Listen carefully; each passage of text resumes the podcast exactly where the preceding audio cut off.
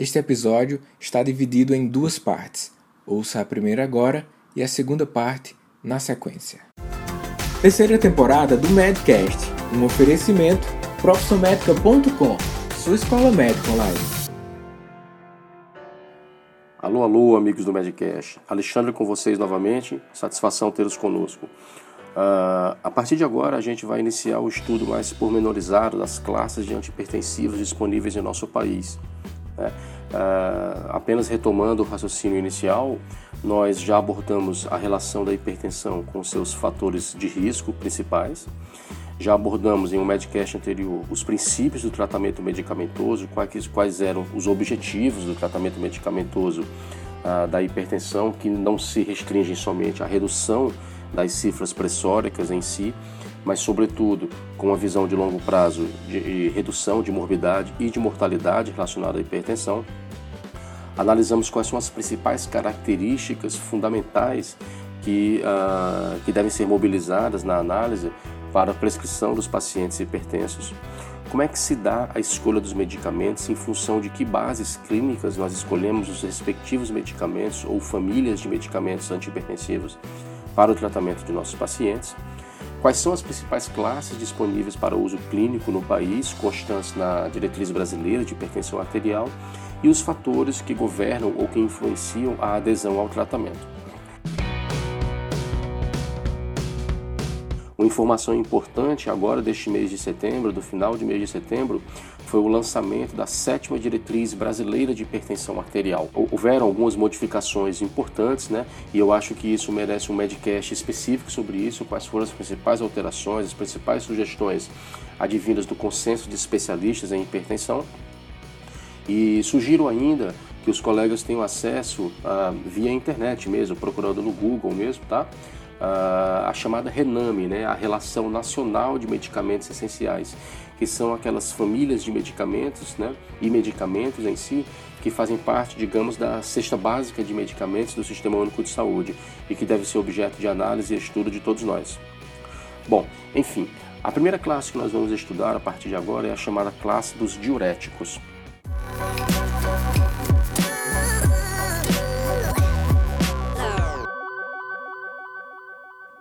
Os diuréticos, em geral, se dividem em três uh, subclasses principais: os chamados diuréticos tiazídicos, os chamados diuréticos de alça e os chamados diuréticos poupadores de potássio.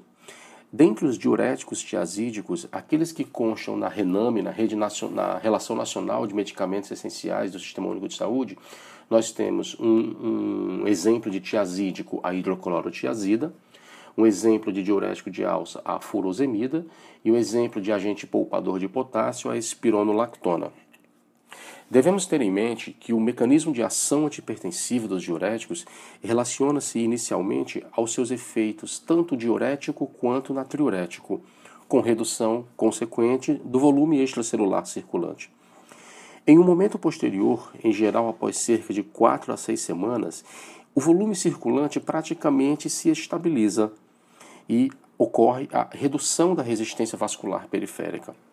Os diuréticos são extremamente eficazes no tratamento da hipertensão arterial, tendo sido comprovada sua eficácia, sua efetividade também na redução da morbidade e da mortalidade, o que torna esta família de medicações é, uma droga de escolha para monoterapia, por exemplo.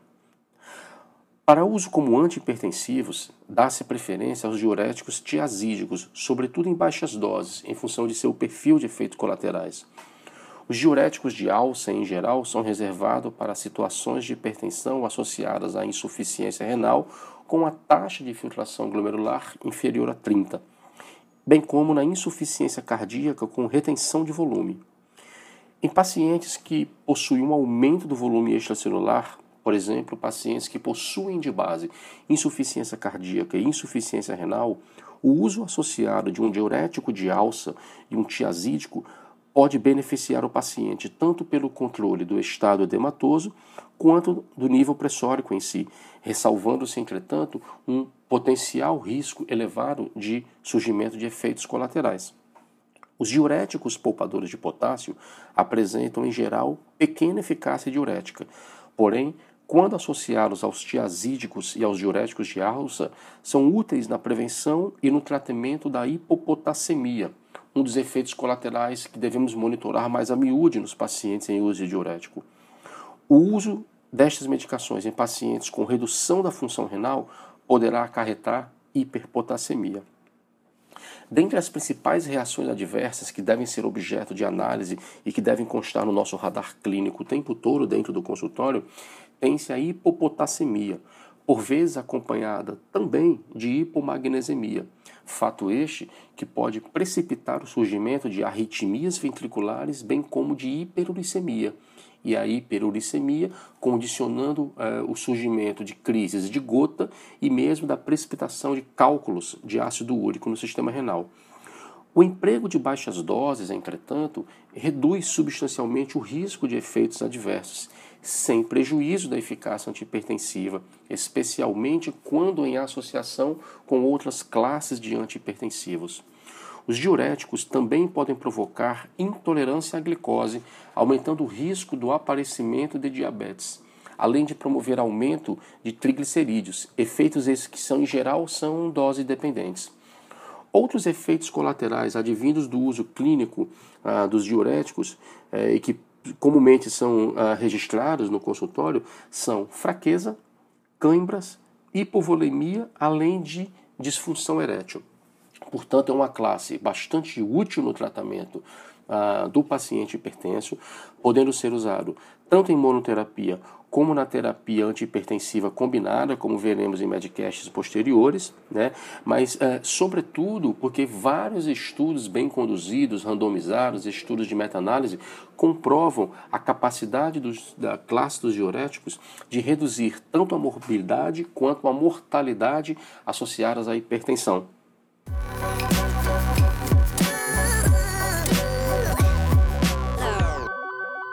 Passemos agora ao estudo dos inibidores adrenérgicos.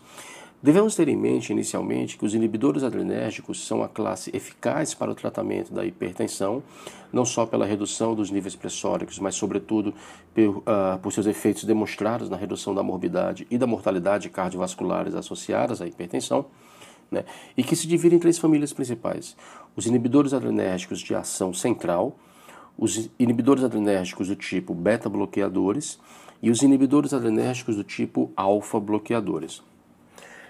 Estudemos agora os, a, a primeira subclasse, os chamados inibidores de ação central. Os inibidores de ação central, eles atuam estimulando os receptores alfa-2 adrenérgicos pré-sinápticos ao nível do sistema nervoso central, reduzindo, portanto, o tono simpático, como fazem talvez a mais famosa das drogas desta classe, a chamada alfa-metildopa. Outros exemplos incluem a clonidina, bem como a moxinidina e a rilmenidina. O efeito hipotensor principal, como monoterapia, ele é em geral discreto, advindo dessa classe. Entretanto, são drogas que podem ser úteis quando em associação com medicamentos de outras classes de antihipertensivas, particularmente quando você identifica no consultório evidências clínicas sugestivas de hiperatividade simpática. A experiência favorável em relação à segurança do binômio materno-fetal recomenda a alfa-metildopa como um agente de escolha para o tratamento das grávidas hipertensas. Um outro fator importante é que não interferem na resistência periférica à insulina ou no perfil lipídico. Quando comentamos em, uh, anteriormente acerca do uso clínico dos diuréticos, nós chamávamos a atenção dos amigos para a ocorrência de alterações no perfil lipídico e no perfil glicídico relacionado ao uso clínico dos diuréticos. Fato este que não ocorre com eh, a classe dos inibidores adrenérgicos do tipo de ação central. Em geral, as principais reações ou efeitos colaterais são decorrentes da própria ação de origem central das medicações desta classe, como sonolência, sedação, boca seca, fadiga, hipotensão postural, bem como disfunção sexual. A frequência se dá um pouco menor com alguns uh, subtipos dentro destas classes. A alfa-metildopa pode ainda provocar, embora com a frequência reduzida, galactorreia, anemia hemolítica e lesão hepática, sendo, portanto, uma droga contraindicada na vigência de insuficiência hepática. No caso da clonidina, devemos ter atenção o, efeito de hipertensão rebote, quando da suspensão brusca da medicação, bem como da ocorrência mais acentuada de boca seca. Passemos agora à análise dos chamados beta-bloqueadores.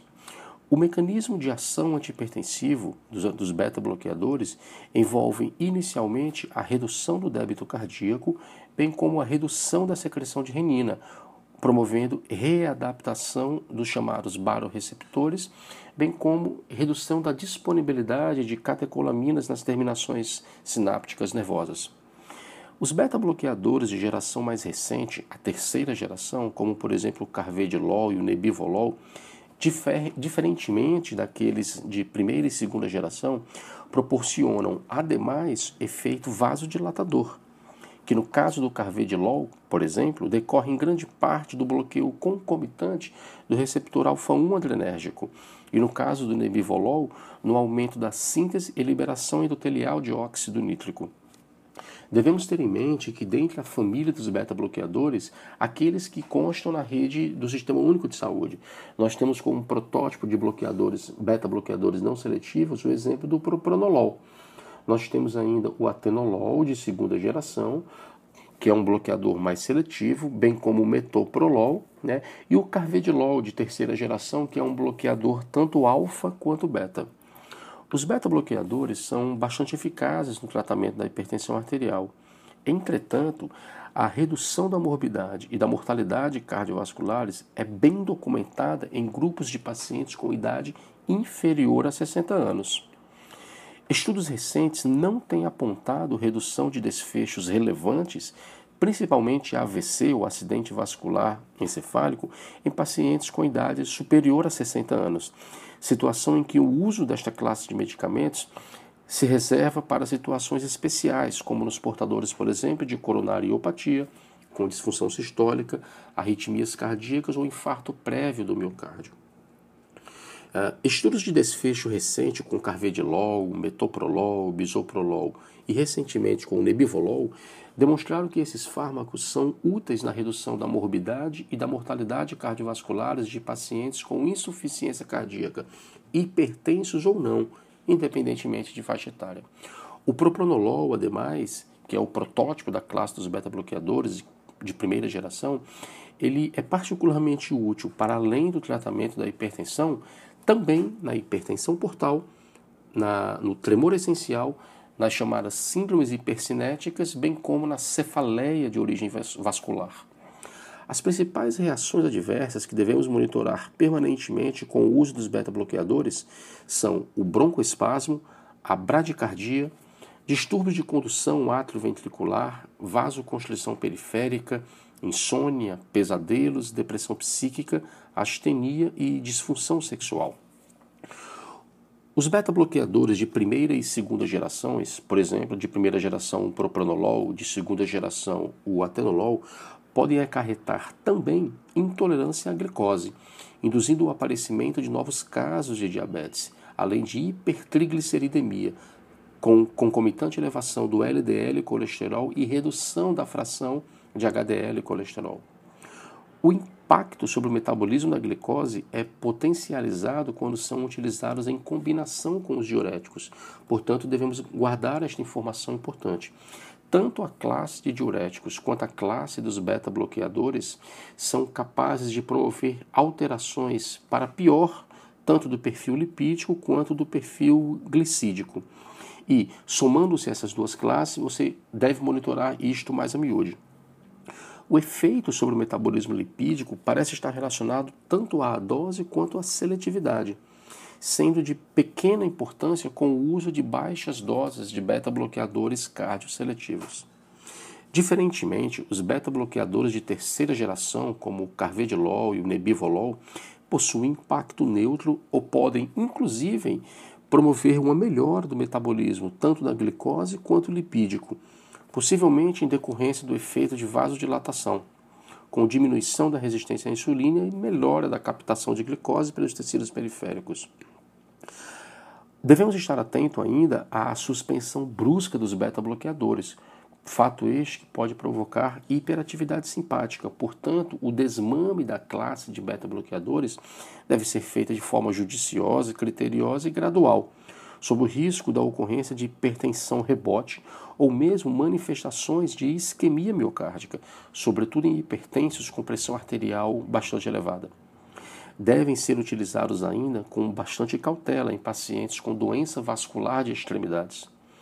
Os beta-bloqueadores, tanto de primeira quanto de segunda geração, estão formalmente contraindicados em pacientes portadores de asma brônquica e doença pulmonar obstrutiva crônica, pelo risco concreto de broncoespasmo, bem como naqueles pacientes com bloqueio atrioventricular de, de segundo e terceiro grau. Encerrando a classe dos inibidores adrenérgicos, nós temos os chamados alfa-bloqueadores, que apresentam efeito hipotensor discreto em longo prazo como monoterapia, devendo, portanto, em geral, ser associados com outros antipertensivos. Os alfa-bloqueadores podem induzir ainda o aparecimento de tolerância, o que exige na clínica o uso de doses gradativamente crescentes possui a vantagem de propiciar uma melhora discreta no metabolismo lipídico e glicídico, diferente dos beta-bloqueadores, além dos pacientes com sintomas de HPB, a hipertrofia prostática benigna. Devemos estar sempre atentos à, à ocorrência desses efeitos colaterais no âmbito do consultório. Hipotensão postural, por exemplo, é muito evidente com a primeira dose, sobretudo se a dose inicial for mais elevada, além de palpitações e, eventualmente, astenia. Um, uma droga desta classe constante é, na rede pública de saúde é a chamada doxazosina, que beneficia tanto pacientes portadores de hipertensão pelo seu bloqueio alfa, quanto os pacientes portadores de uh, hipertrofia prostática benigna.